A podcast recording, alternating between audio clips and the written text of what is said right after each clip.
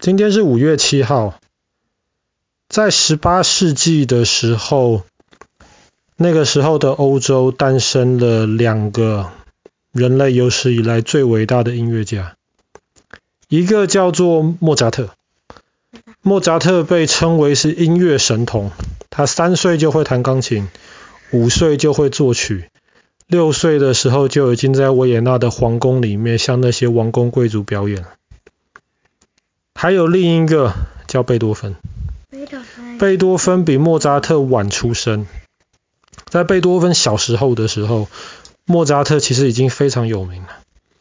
贝多芬的家庭其实普通，不是有钱的，但也不算穷。然后他的爸爸其实会弹钢琴，他的爸爸就是贝多芬的第一个钢琴老师。他的爸爸听说过莫扎特这个音乐神童的故事，他相信自己的儿子有天分。所以他也想把贝多芬教成像是莫扎特这样子的音乐神童。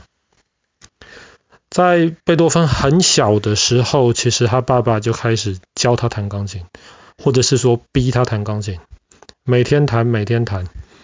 然后常常有时候明明已经三更半夜了，贝多芬都已经睡着了，可是他爸爸还会把他从床上挖起来，要他表演钢琴给自己的朋友听。所以贝多芬其实是很可怜的，但是即便如此，贝多芬也不像是莫扎特这样子是个音乐神童。一直到十几岁的时候，大概十岁、十一岁的时候，贝多芬其实跟其他的孩子没有什么太大的差别。可是那个时候，他的爸爸开始喜欢喝酒，常常喝醉，喝醉之后就打他们家的孩子。然后他的妈妈其实身体不是很好，所以贝多芬很小的时候，他就已经开始尝受到那种家里的那种压力。后来有人看出来贝多芬其实是很有天分的，让他爸爸这样子会弹钢琴，但是不是很懂得教钢琴的人去乱教的话，可能会毁了贝多芬。后来就有人推荐贝多芬去跟一个比较好的音乐老师开始学。然后后来贝多芬开始学了之后，他也是真正的开始进步很快。那个时候还有另一个很有名的一个钢琴家的一个音乐家叫海顿。海顿你应该知道吗？对对，没错没错，就是那金二交响曲的那一个。其实贝多芬后来在他在海顿下面有学过一段时间，但是海顿其实不是很喜欢这个学生。为什么？因为在贝多芬之前，音乐是给那些贵族服务的，所以那些贵族音乐家怎么赚钱呢？就是那些贵族他们会付钱给音乐家，请一请音乐家为他们一些特别的情况，比方说他为了要跳舞啊，他为了有一个生日 party 啊，他为了有什么，请音乐家帮他们做一段音乐，然后。音乐家就负责谱写一段音乐，这样子来赚钱。那老百姓哪有这种钱去请音乐家帮他们来作曲？所以音乐以前是为王公贵族服务的，为这些有钱人服务的。所以那种音乐基本上大多数都是这种有钱人喜欢听的。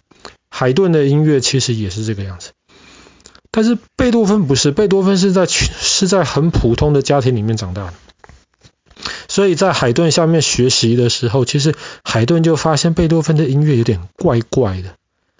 什么叫怪怪的呢？有一点太，该怎么说？用用用那个时候的说法，太俗了。什么是俗？什么是俗？就是那些老百姓都爱听的。贝多芬写的曲子，你只要一听呢，就可以唱上两句的。海顿觉得太俗了，这个不是一个在王宫里面表演的音乐。哎，可是老百姓喜欢，所以后来贝多芬他写的音乐越来越有名，大家喜欢听，大家喜欢唱。其实贝多芬写了非常非常多种不同类型的音乐，从那种最简单的一架钢琴就可以弹的，呃，贝多芬自己弹钢琴，他从小就学嘛，所以一架钢琴就可以弹的。比方说，嗯呃，那一首给爱丽丝。一个钢琴就可以弹，那个你也弹过啊？哒哒哒哒哒哒哒哒。我没。OK，但是你那个我记得在台北乐色车收垃圾的时候是用给爱丽丝的音乐嘛？我也不知道为什么选选那一首。可是贝多芬后来也写了很多很复杂的交响曲。交响曲通常就是要几十个或是几百个乐器，大家一起来配合，有一个指挥来带领他们一起来演奏。贝多芬总共写了九首交响曲，他一开始写写写，第三首第三首交响曲，其实贝多芬本来是要写给拿破仑的。那个时候，拿破仑带领着法国老百姓。然后等等于说打败了他们外面欺负他们的敌人，所以那个时候第三首交响曲名字叫做《英雄》，本来那个英雄指的是拿破仑，可呃可是后来当贝多芬十九世纪贝多芬听到拿破仑竟然要当皇帝的时候，他就把那首曲子的第一页就撕掉了，第一页上面写的给拿破仑，他就把那撕掉了，他就把那首是给英雄。给一个像拿破仑这样的英雄，不是给拿破仑。当贝多芬写到他第五首交响曲的时候，不知道是因为小时候被打，还是小时候因为生而生病，然后家里没有钱去治疗，贝多芬的耳朵一直不太好。可是到第五首交响曲的时候，他发现他的耳朵已经听不太到了。你知道，一个音乐家常常在作曲的时候，他要弹一弹，再想一想，弹一弹，再想一想。当他耳朵开始听不到的时候，其实对于他作曲而言是一件非常困难的事情。可是，其实呃，其实第五号交响曲叫做《命运》，其实你也听过，《命运》非常非常的有名。然后。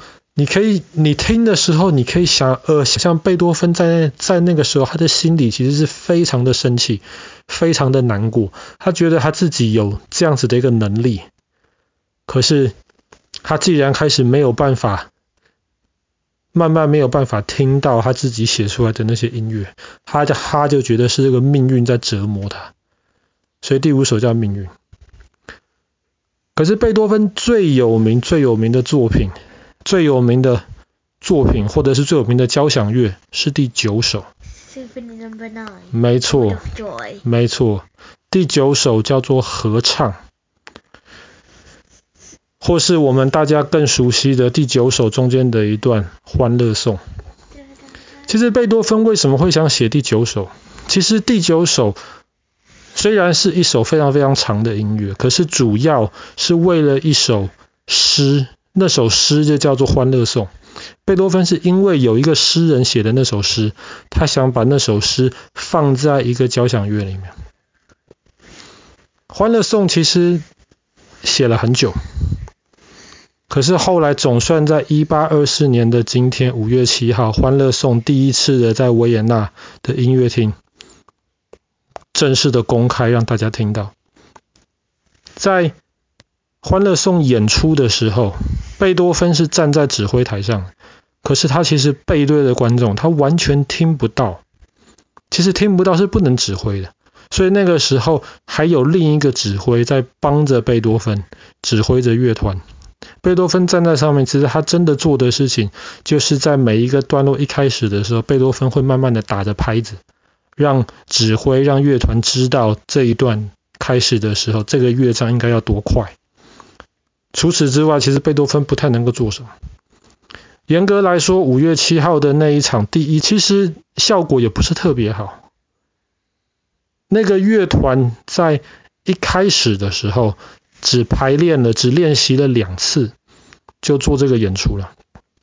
而且第九号交响曲跟其他交响曲很不一样的是，第九号交响曲里面第四个部分的时候，有人在合唱，很多人在合唱，这个是之前的交响乐没有的。为什么有那个合唱的部分？就是首《欢乐颂》的诗给唱出来。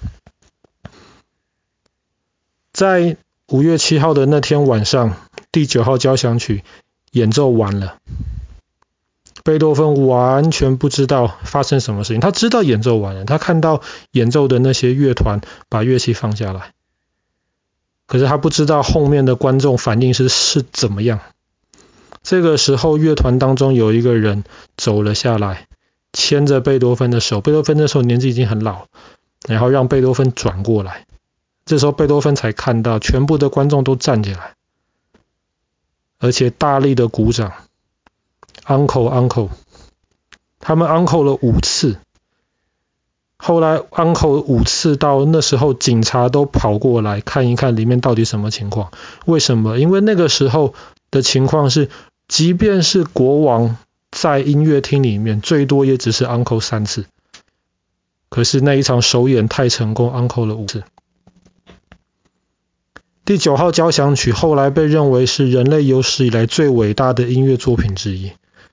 比方说，很多国家有国歌，欧盟也有盟歌。欧盟的盟歌就是第九号交响曲的第四段《欢乐颂》的那个部分。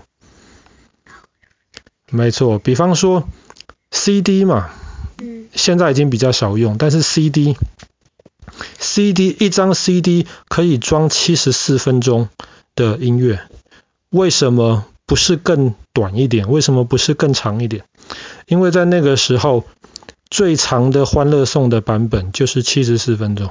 当时设计 CD 的那些人，他们就决定，一张 CD 就应该能至少的把贝多芬的第九号交响曲完完整整的放在里面，不用听到一半再换 CD。在一九八九年柏林围墙倒塌的时候，那个时候东德跟西德要统一了。所以那一年一在柏林围墙旁边就有一场音乐会，演奏的就是《欢乐颂》，只是他们那个时候把“欢乐”改成了“自由”。那个是由当时全世界最有名的一个指挥带领着东德西德混起来的一个乐团演奏的《欢乐颂》。那个版本可能不是最好，可是可能是最有历史意义的。话说回来，那爸爸的唱片里有那个版本啊？嗯哼，哪天可以给你来。听一听看，好了，我们今天的故事就讲到这边了。人类历史上可能是最伟大的一首音乐作品——贝多芬的第九号交响曲，在一八二四年的今天首演。